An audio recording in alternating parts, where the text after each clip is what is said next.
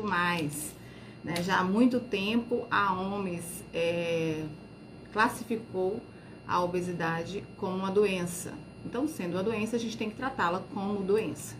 É considerada hoje como uma epidemia mundial, né? Então a gente sabe que tem aí os dados que mostram que a obesidade já é considerada uma epidemia. Então, o IBGE ele traz é, uma, um dado de 2019 que, que fala sobre uma a cada quatro pessoas de até 18 anos de idade é, nessa pesquisa estava obesa. Então, um total de 41 milhões de pessoas obesas. Um outro dado que o IBGE traz é que 50% das crianças obesas se tornam adultos obesos, né?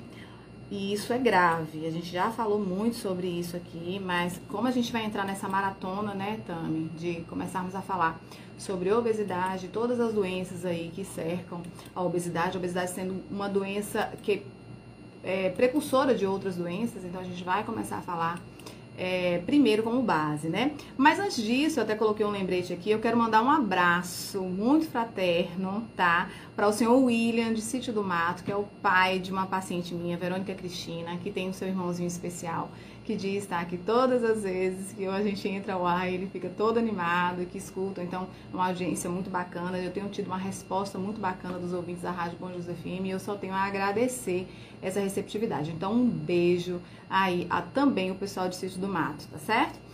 Então, vamos lá. Vamos seguir? Vamos seguir, né? Como você falou, a gente vai começar falando da, da, base, né? Nós sabemos que tem muitas pessoas que nos escutam, que passam por essa situação, já estão entrando em um grau de obesidade, então é bom a gente fazer realmente esse alerta. Então, eu já começo perguntando, Juliana, existem tipos de obesidade? Tipos de obesidade? Mais de um tipo ou é apenas um? Não, a gente tem classificações. Classificações. Só, né? Então a gente tem aí. Como é que eu considero um indivíduo obeso? Existe um cálculo específico, a gente também já falou, mas é interessante a gente falar, iniciar essa maratona. Vamos começar lá do início. Né? E, e tá sempre batendo nessa tecla porque é um problema, é difícil as pessoas mudarem comportamento alimentar, né? Sair da zona de conforto é algo difícil. Então a gente precisa é, começar por essa base. Então a gente tem a classificação do indivíduo. Então, é, segundo a Organização Mundial da Saúde, aí a gente tem uma classificação entre o indivíduo é considerado saudável com IMC, que é o índice de massa corpórea, é um cálculo que a gente faz, que é a altura ao quadrado dividido pelo peso entre 18,5 e 24,9. Essa é a recomendação. O indivíduo estando nesse patamar, ele é considerado uh, saudável, né? Eutrófico, como a gente chama na nutrição. A partir disso, a gente entra na classificação de sobrepeso. A partir de 24,9, esse indivíduo ele começa a vir com a classificação de sobrepeso. Chegou em 30, é considerado obeso. E aí a gente vem as classificações de obesidade. Obesidade grau 1, grau 2, grau 3, sendo considerada obesidade mórbida. O nome é, é, é realmente para assustar. E é assim, obesidade com risco de matar, né? É obesidade mórbida. Então, a gente precisa é, ter esse entendimento, tá? Uma outra questão é que, como a gente falou no início, a obesidade ela é precursora de outras doenças. Então a gente tem as doenças crônicas não transmissíveis, que a gente conhece como diabetes, hipertensão, cardiopatia, tá? E a gente tem também as doenças, os cânceres, né? Então a gente já sabe que a obesidade aí pode causar aí até 13 tipos de cânceres, né? Então cânceres. Então a gente vai desde o sistema gástrico até o câncer de mama. Então a gente tem aí também essa informação, um dado muito chocante, mas é interessante a gente falar e trazer esse alerta que sim, a obesidade é sim precursora de alguns cânceres. E uma outra questão também que a gente já falou aqui, tá? Que é o ativamento aí do, dos gatilhos de doença autoimune, né? Então a gente tem a obesidade aí é, como um gatilho de doença autoimune, por quê? Por conta dessa resposta inflamatória, ser considerado uma doença é, inflamatória. Então eu tenho lá no meu gene um, um alelozinho que a gente chama na genética, né? O meu perfil genético para uma doença autoimune e o aumento de peso, a inflamação causada por esse aumento de peso, pode aí ativar é, esse gatilho da doença autoimune. Ô Juliana, nós temos já algumas perguntas aqui, 12 horas e 46 minutos. Boa tarde, gostaria de saber da Nutri. Tem um filho de 7 anos com 36 quilos. Ele tem sobrepeso, mas é muito ansioso. como controlar essa ansiedade para poder perder, perder peso? Ah, isso é interessante. A gente vai falar é, foi um ponto que eu trouxe aqui também para falar sobre ansiedade, ganho de peso, né? A gente escuta essa máxima. Eu sou gorda, ganhei peso, estou engordando porque eu sou ansiosa, né? A gente precisa desmistificar um pouquinho disso, que uh, propriamente o, a ansiedade não faz você ser diagnosticada obesa, né? Você não desenvolve obesidade por conta única exclusivamente da, do nível de ansiedade, né? Você está desenvolvendo o ganho de peso por conta que você está comendo mais do que a sua necessidade. Porém, é interessante a gente trazer a informação de que o indivíduo é, é ansioso demais, ele eleva de muito substancialmente a produção de um hormônio que a gente considera o hormônio do estresse, que é o cortisol, tá? E esse cortisol, ele interfere sim né, a facilitando um pouco mais da reserva de energia. Então a gente tem um sistema no nosso metabolismo chamado lipogênese. Então, a lipogênese é aquele sistema onde o corpo faz a reserva de energia, tanto no nosso fígado como no nosso tecido adiposo. E aí, eu tendo um nível de cortisol alterado, eu tenho uma, um facilitador aí para esse mecanismo. E também inibe o outro mecanismo que favorece o emagrecimento, que é a lipólise, que é justamente a retirada dessa energia que está lá, lá concentrada no nosso tecido adiposo, na nossa célula de gordura, para ser utilizada como fonte energética e assim a gente emagrecer. Então, existe um ciclo vicioso de ganho de peso, ansiedade, obesidade, né? E ganho de peso, né? Então, assim, é um ciclo vicioso, é difícil interromper, mas a primeira coisa que tem que ser feita é mudar hábito. Mudar hábito e mudar a ativação de gatilho. Se é uma criança, um indivíduo muito ansioso, descobrir qual é o principal gatilho aí que ativa essa ansiedade e depois é, começar a tratar nível de comportamento, de ansiedade, cuidar da alimentação, introduzir uma atividade física na vida dessa criança, na vida desse adulto e assim vai mudando aí o perfil comportamental até esse nível aí de cortisol insulina também que está presente nesse ganho de peso ficar estabilizado e essa criança poder uh, perder peso de uma maneira mais tranquila, né, mais educativa. Mais uma pergunta. Gostaria de saber, é, tenho 22 anos, 1,80m, 93 quilos. Estou na faixa de obeso? Peraí, fala aí de novo. Tem 22 anos, 1,80m, 93 quilos. A pessoa quer saber se ela tá obesa. Tá. Obesa. No mínimo aí tem uma calculadora, vamos fazer. Deve ter 20, tem alguma calculadora por aí? Não tem aqui não. Mas já deve estar tá chegando no, no IMC de 29 um pouquinho. Sabe por quê? Porque ela tem 1,80m e 93 quilos. Olha, a, a, teoricamente, o indivíduo ele tem que ter 10 quilos a menos o valor da altura. Então é muito alto, né? Então, muito provavelmente já está chegando na faixa de sobrepeso para obesidade.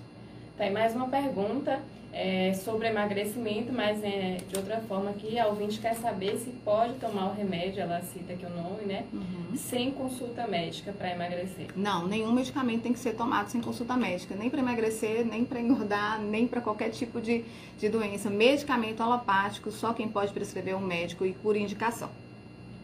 É, Juliana, nesse, nesse, nesse, início da nossa fala, né, é, a gente já falou sobre é, a obesidade existe uhum, em graus, sim, né? Sim. Existe uma, uma, uma predisposição genética, né? Pode existe. existir essa predisposição. Pode. Existe, então, essa possibilidade de prevenir?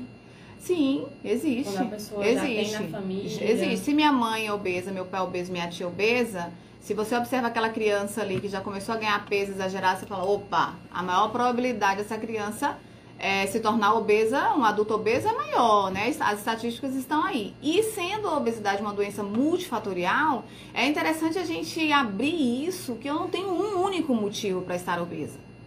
Né? Eu não tenho. Ah, eu recebo muito no consultório a pergunta assim: ah, Juliana, então eu sou gorda porque eu quero? Eu quero? Não. Todo mundo acha que é falta de vergonha na cara, não sei o que, falta de foco. Mas eu não tenho um único motivo. Então, sendo considerado uma doença multifatorial, eu tenho fator emocional, fisiológico, genético, sabe, social. Então, tudo isso tem que ser abordado no tratamento no paciente obeso. Né? Então, é, a gente precisa ter esse entendimento. Então, vamos tratar da genética. Olha, se eu tenho uma genética favorável para obesidade, então vou cuidar aqui tá? É, ah, então vamos ver. Qual é o gatilho da minha ansiedade, né? Como é que eu vivo a minha vida? Como é que eu tô me colocada aí né, né, nesse mundo, né? no, meio onde eu vivo, né? Então, quais são os gatilhos que remetem, por exemplo, a pessoa comer demais pelo nível de ansiedade, para suprir ali uma necessidade emocional. Eu costumo dizer que as pessoas comem as suas emoções, né? Então, tô triste como, tô feliz como. que foi, Padre? O Padre William tá aqui me olhando, tá rindo. Oh, não ria, não. Eu quero ver o dia do seu retorno, viu, meu amigo? Que a gente perdido. vai. Tá perdido, tá dizendo, tá perdido, tá não. A gente te encontra, entendeu? Então, a obesidade, ela tem que ser levada com esse sentido, Tamires, olhar o indivíduo como um todo, tá? É, muitas perguntas começaram a chegar Eita. depois que você respondeu sobre esse cálculo, né, para a pessoa saber se está obesa. A gente não consegue responder de todo mundo aqui somente uma consulta. É. Mas para deixar, deixar claro, né, esclarecer. Vamos ensinar a fazer o é, cálculo? Ensina as pessoas como que ela pode saber, além, claro, do visual, né, que ela está acima do peso. Bom, é um, você vai ter primeiro dado sua altura.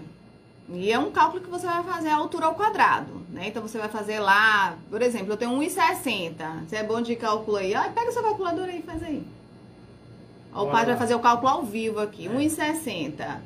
1,60. Ao quadrado. rapaz que tinha pedido aí. Aqui, ó. 1,60 ao quadrado. 1,60 vezes 1,60. 1,60. Dividido por 58 quilos. Vezes 1,60.